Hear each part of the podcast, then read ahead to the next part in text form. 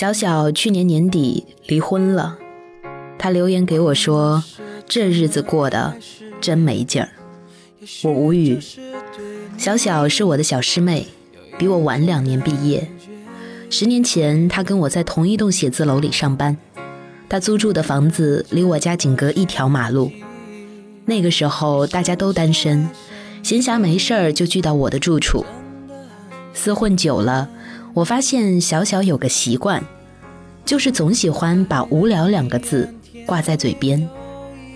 我们一起做饭，他既想不出花样，也提不出意见。简单的炒土豆丝嫌没有新意，复杂的水煮肉片又嫌太麻烦。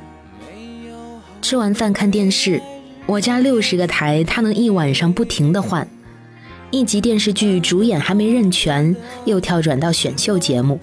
电影频道看了不到五分钟，又换到了少儿动画片。几次之后，我有点受不了了，跟他坦白：“你成天嫌生活没劲儿，那就去找有趣的事情做呀。”他头一歪：“我成天上班都累死了，哪儿还有精力呀？”据我所知，他的工作就是把客户资料输入系统，发发文件，打打字。我全然不知道他整天累在哪儿。后来又有一次，朋友旅行社有一个韩国旅行团的优惠报名，小小那段时间正在追大长今，我立即推荐给他。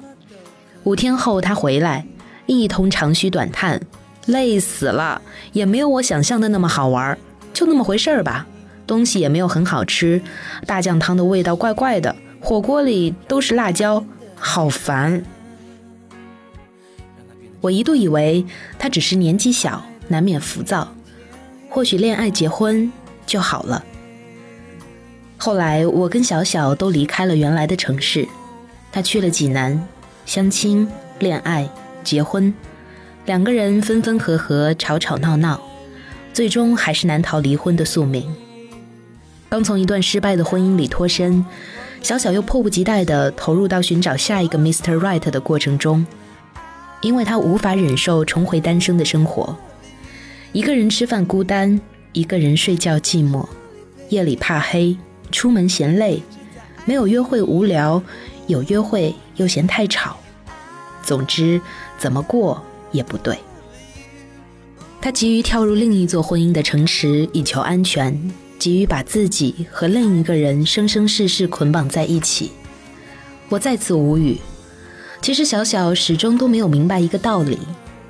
我们一生都活在各种关系里，与自己的关系，还有与他人的关系。你有能力处理好与自己的关系，才有能力处理好与另外一个人的关系。如果你没有独处的能力，那也不具备相爱的能力。爱情和婚姻从来都不是混沌人生的救赎。你无法享受单身生活的精彩，也就无法体会婚姻生活的充盈。你不能制造独处的快乐，也就无从感知相守的美好。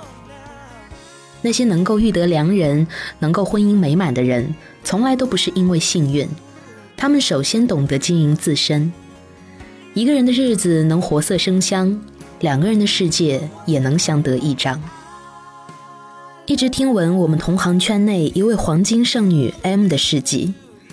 M 当年风华正茂，明艳照人，追求者不胜枚举。但 M 性情开朗，爱好旅游，玩心重，见识广，眼光高。直到三十六岁才觅得意中人，喜结良缘。